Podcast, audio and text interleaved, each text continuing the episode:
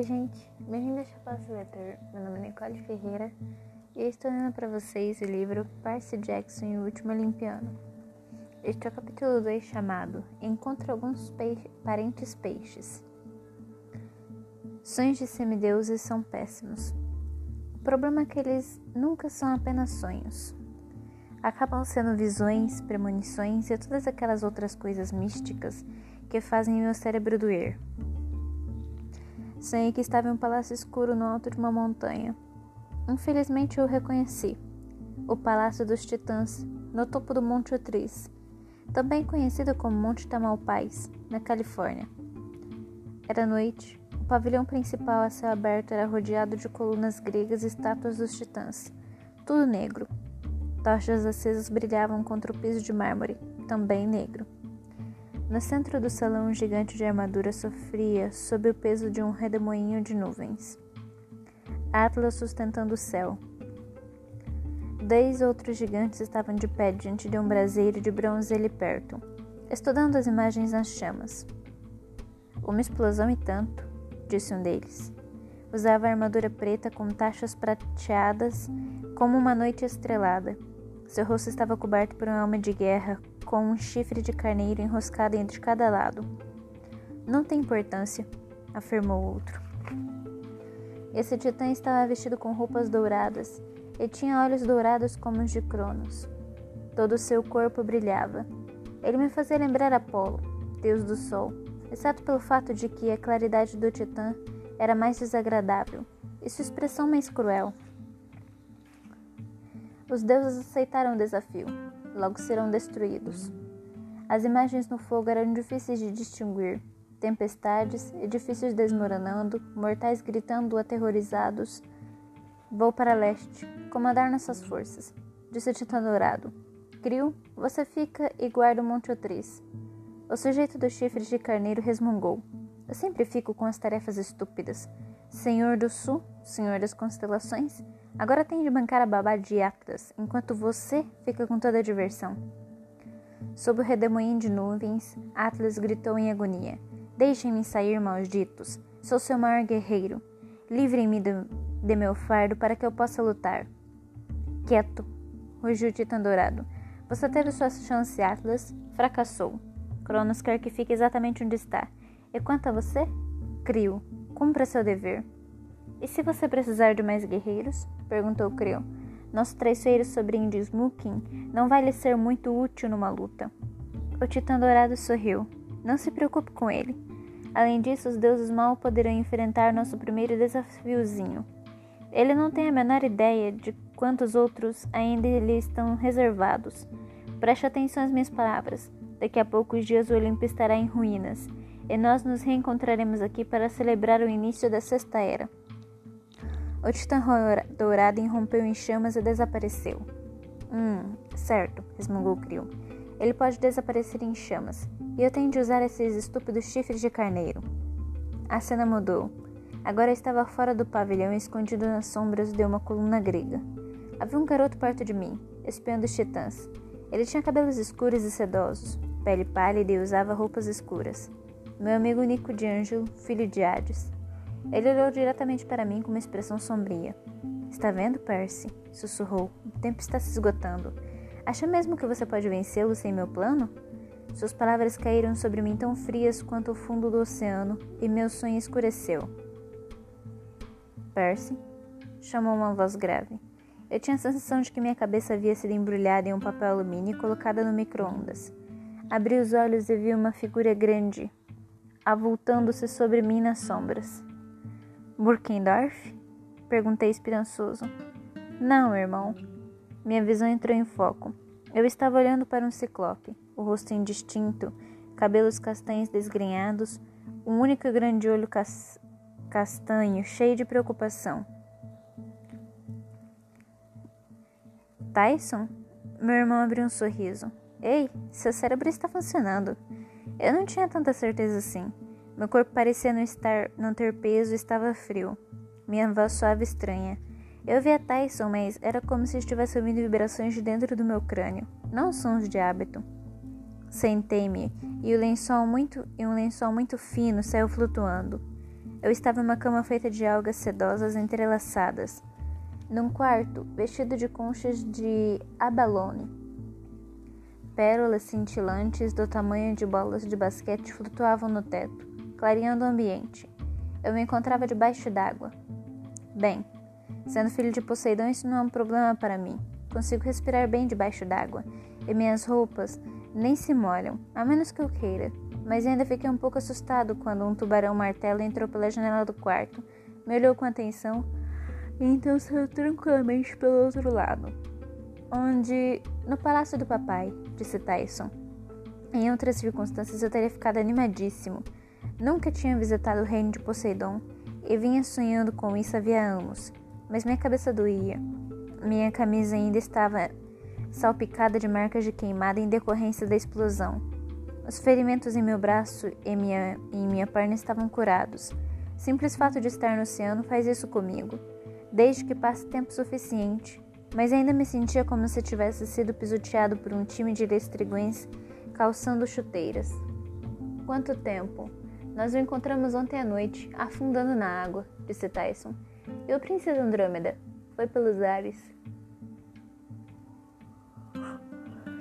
Brickendorf estava a bordo, vocês encontraram? O rosto de Tyson tornou-se sombrio. Nenhum sinal dele. Sinto muito, irmão. Olhei pela janela para a água de um azul intenso.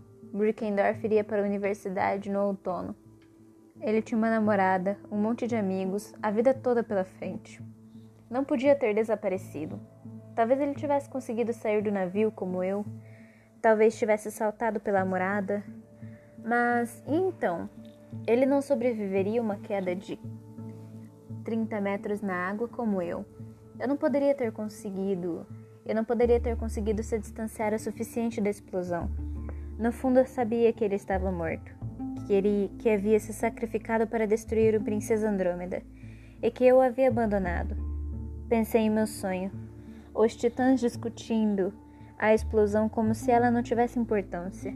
Nico de Angelo avisando-me que eu nunca venceria Cronos sem seguir seu plano. Uma ideia perigosa que eu vim evitando há mais de um ano. Uma explosão à distância sacudiu o quarto. Uma luz verde brilhou lá fora, deixando todo o mar claro como meio-dia.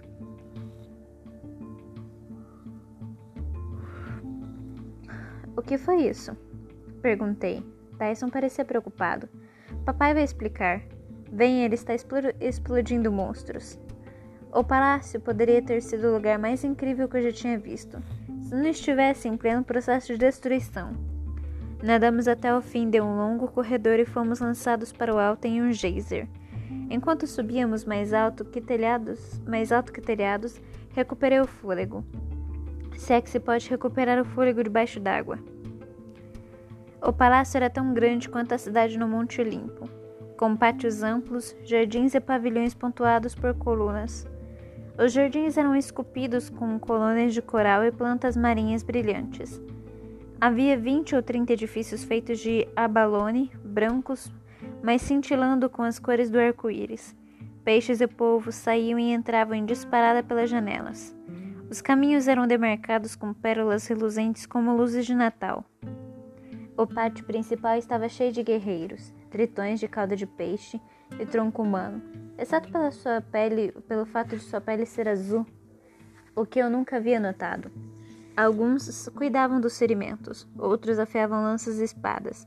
Um deles passou por nós nadando apressado. Seus olhos eram de um verde brilhante, como naquele fluido que se coloca dentro de pulseiras fosforescente, e os dentes eram de tubarão.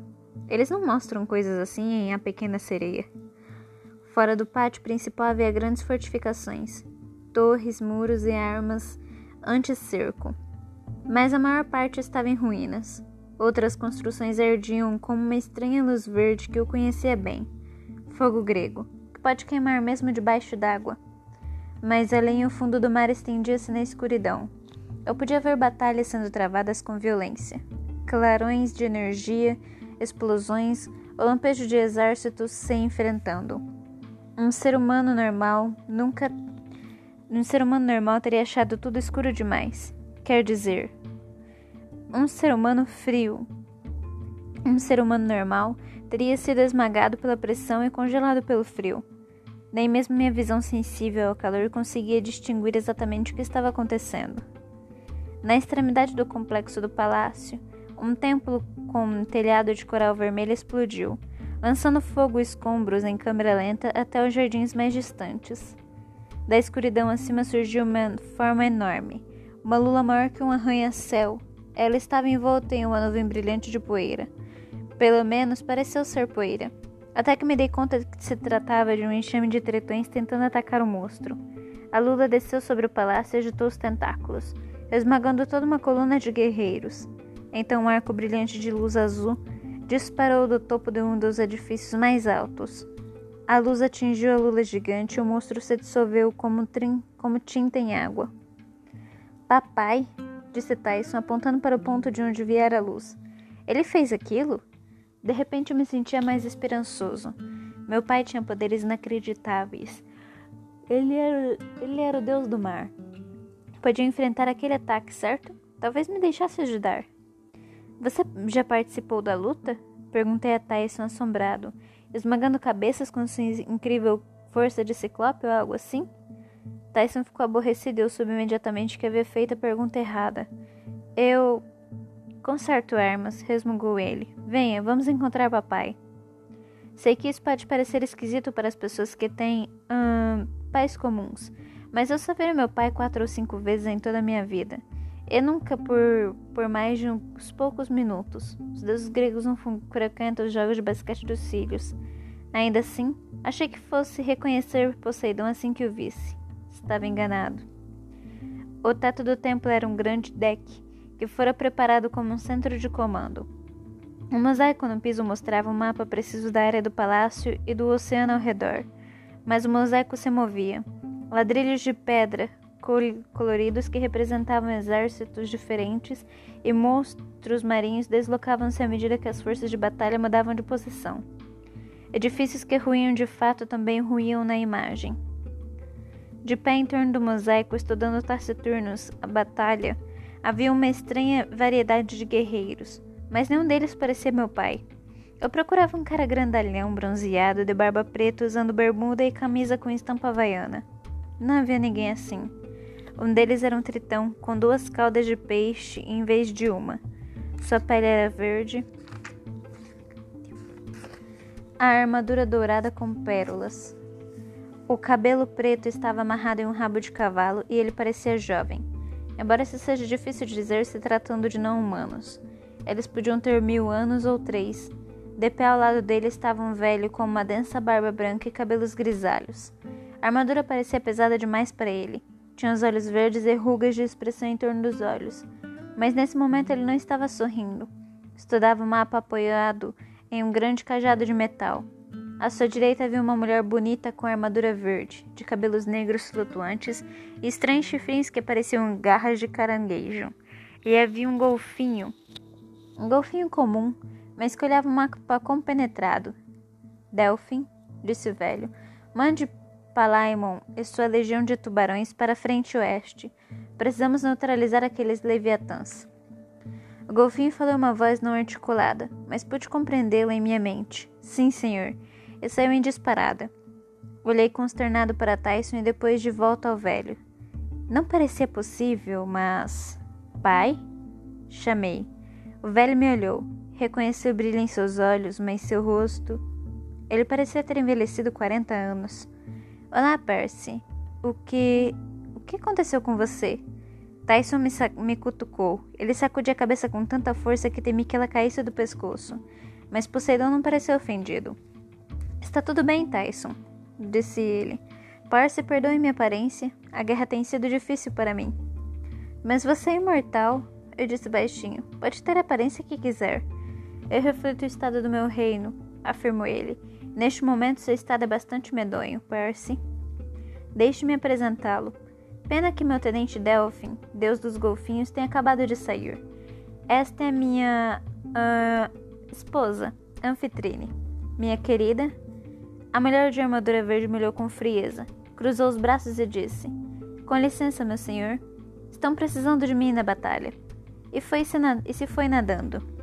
Fiquei bastante constrangido, mas acho que não posso culpá-la. Eu nunca havia pensado muito a esse respeito, mas meu pai tinha uma esposa mortal. Todos os seus romances com mortais, inclusive minha mãe, bem, provavelmente a vitrine não gostava muito disso. Poseidon pigarreou. Sim, certo. E este é meu filho Tritão. Ah, meu outro filho. Seu filho e herdeiro, corrigiu o sujeito verde. Suas duas caudas de peixe chicoteavam de um lado para o outro. Ele sorriu para mim, mas não havia amabilidade em seus olhos. Olá, Perseus Jackson. Finalmente veio ajudar? Ele agiu como se eu estivesse atrasado ou fosse preguiçoso. Se é possível enrubescer debaixo d'água, isso provavelmente aconteceu comigo. Diga-me o que fazer, falei. Tritão sorriu como se aquela fosse uma sugestão engraçadinha, como se eu fosse um alegre cachorrinho que tivesse latido para ele ou algo assim. Ele voltou-se para Poseidon. Vou cuidar da linha de frente, pai. Não se preocupe, eu não vou fracassar. Ele cumprimentou Tyson educadamente com um gesto de cabeça, porque eu não merecia o mesmo respeito. Depois saiu em disparada, oceano adentro. Poseidon suspirou. Ergueu o cajado que se transformou em sua arma, arma habitual, o imenso tridente. As três pontas brilhavam como uma luz azul, e a água à sua volta ferveu com energia. Peço desculpas por isso, ele me disse. Uma imensa serpente marinha surgiu no alto e desceu aspiralando em direção ao telhado. Era de um laranja brilhante e a boca repleta de presas. Era grande o suficiente para engolir um ginásio inteiro. Sem mão olhar para cima, Poseidon apontou seu tridente para a fera e disparou um raio de energia azul. Cabum! O monstro explodiu em um milhão de peixinhos de aquário que fugiram apavorados. Minha família está ansiosa, continuou Poseidon, como se nada tivesse acontecido. A batalha contra o oceano está indo mal. Ele apontou para a margem do mosaico, com o, com o cabo do tridente, bateu na imagem de um tritão maior que o dos outros, com chifres de touro. Ele parecia estar dirigindo uma carruagem puxada por camarões, e em vez de uma espada brandia uma serpente viva. Oceano, eu disse tentando recordar. O titã do mar? Poseidon assentiu.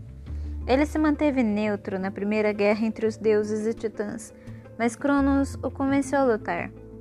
Isto, bem, não é um bom sinal. Oceano não se comprometeria a menos que tivesse certeza de que estava escolhendo o, seu, o lado vencedor. Ele me parece um idiota, falei tentando parecer otimista. Afinal, quem luta com uma cobra? Papai vai dar vários nós nela, disse Tyson com firmeza. Poseidon sorriu, mas parecia abatido. Agradeço sua confiança. Estamos em guerra há quase um ano. Meus poderes estão sendo exigidos demais. E ele ainda encontra novas forças para lançar contra mim. Monstros marinhos tão antigos que eu já havia esquecido completamente. Ouvi uma explosão à distância, a quase um quilômetro dali. Uma montanha de coral desintegrou-se sob o peso de duas criaturas gigantescas. Tive dificuldade em distinguir suas formas. Uma era uma lagosta, a outra era um humanoide grande como um ciclope, mas cercado por uma agitação de membros. A princípio pensei que estivesse vestido com um monte de polvos gigantes. Então percebi que eram seus braços, uma centena de braços lutando e se agitando. Briarel? gritei. Fiquei feliz em vê-lo, mas ele parecia estar em grande perigo. Era o último de sua espécie, um centímano, primo do Ciclopes. Nós o havíamos salvado da prisão de Cronos no último verão. Eu sabia que ele viera ajudar Poseidon, mas nunca, tivera, nunca mais tivera notícias dele. Ele luta bem, observou Poseidon.